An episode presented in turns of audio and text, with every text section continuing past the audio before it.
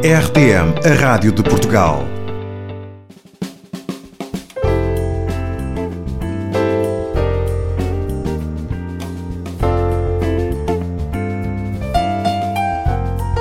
Inteligência Espiritual. As reflexões sobre questões fundamentais da vida. Inteligência Espiritual. Um programa com Samuel Pinheiro.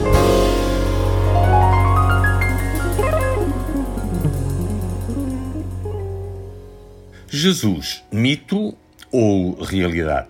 Adolescentes, jovens e adultos, vivemos numa cultura do vazio. Já viste que a nossa sociedade, a começar na escola, não tem exemplo? Alguém que realmente vale a pena seguir?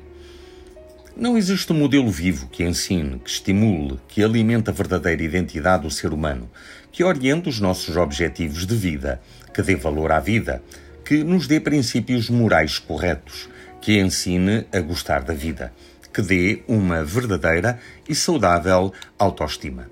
É pena que na escola se estude tanto sobre cientistas, filósofos, escritores, poetas, artistas, pintores, escultores, arquitetos, músicos, bailarinos, cantores, políticos, economistas e não se olhe de um modo atento para a pessoa e o ensino da figura fantástica, suprema, única, especial e exclusiva de Jesus Cristo, o Senhor do universo e da história.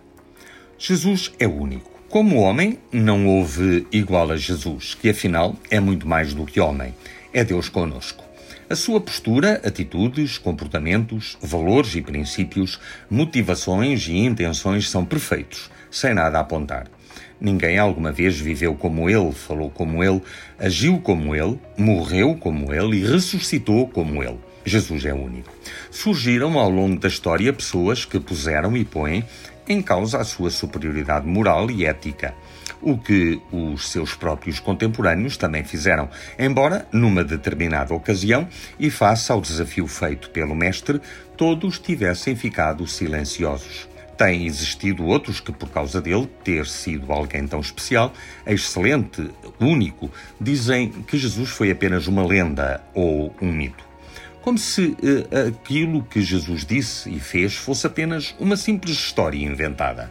Entretanto, passaram-se dois mil anos desde que Jesus esteve na Terra.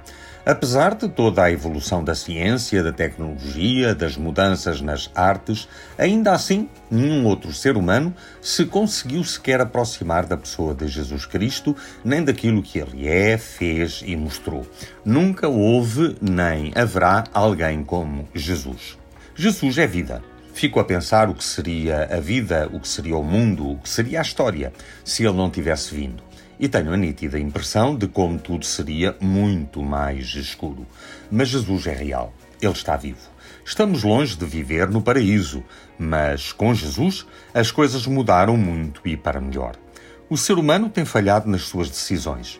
Vemos comportamentos errados, pessoas e famílias disfuncionais, dependências várias que fazem do homem um farrapo.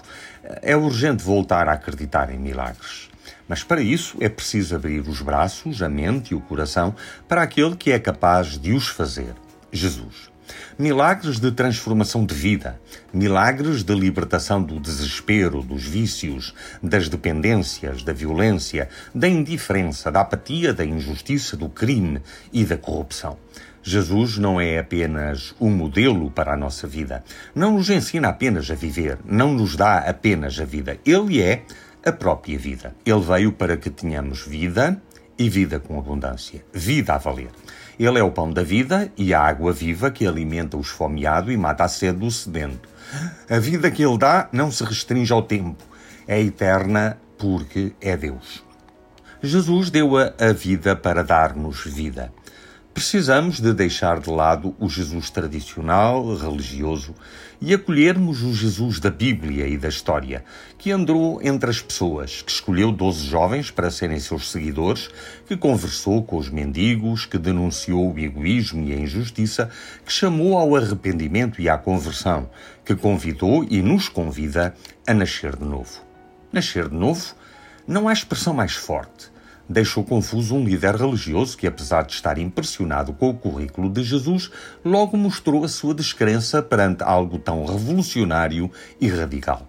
Aqui está o que nem a religião, nem a filosofia, nem a política, nem a educação podem fazer pelo homem.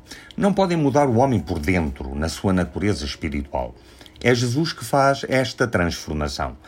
Jesus não veio oferecer uma reforma, uma recauchutagem, um conserto, um reset. Jesus veio operar uma nova criação.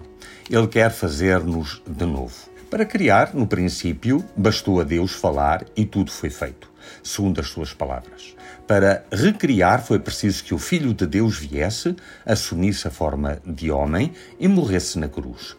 Apenas a sua morte e ressurreição, que celebramos na Páscoa e relembramos na ceia, tornou possível o nosso renascimento.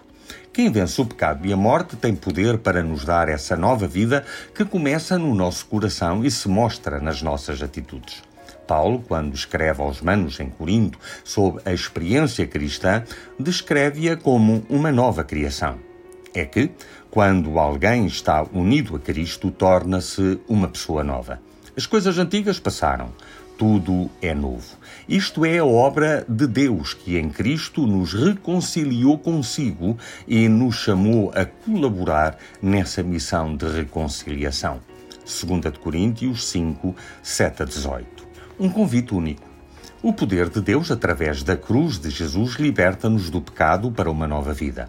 O pecado não tem mais domínio sobre nós quando aceitamos Jesus Cristo.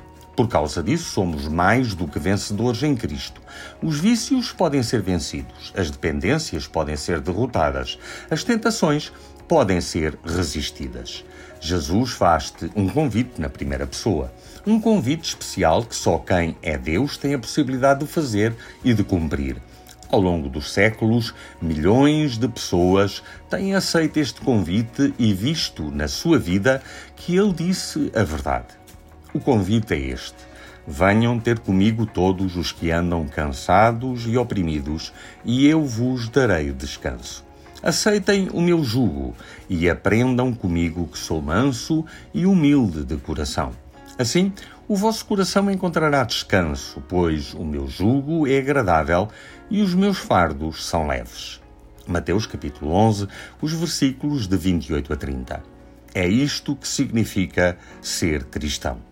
Enquanto as religiões oprimem o homem com regras para merecer a aprovação de Deus, em Jesus Cristo temos o descanso que a graça e o amor de Deus dão, para vivermos para Ele e com Ele para sempre. Não é pelo que fazemos, mas pelo que Ele já fez por nós. Aceitas o convite?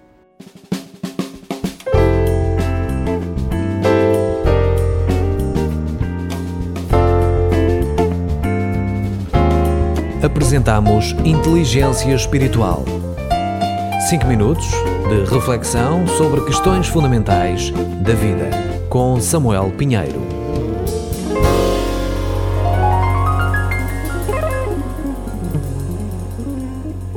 RTM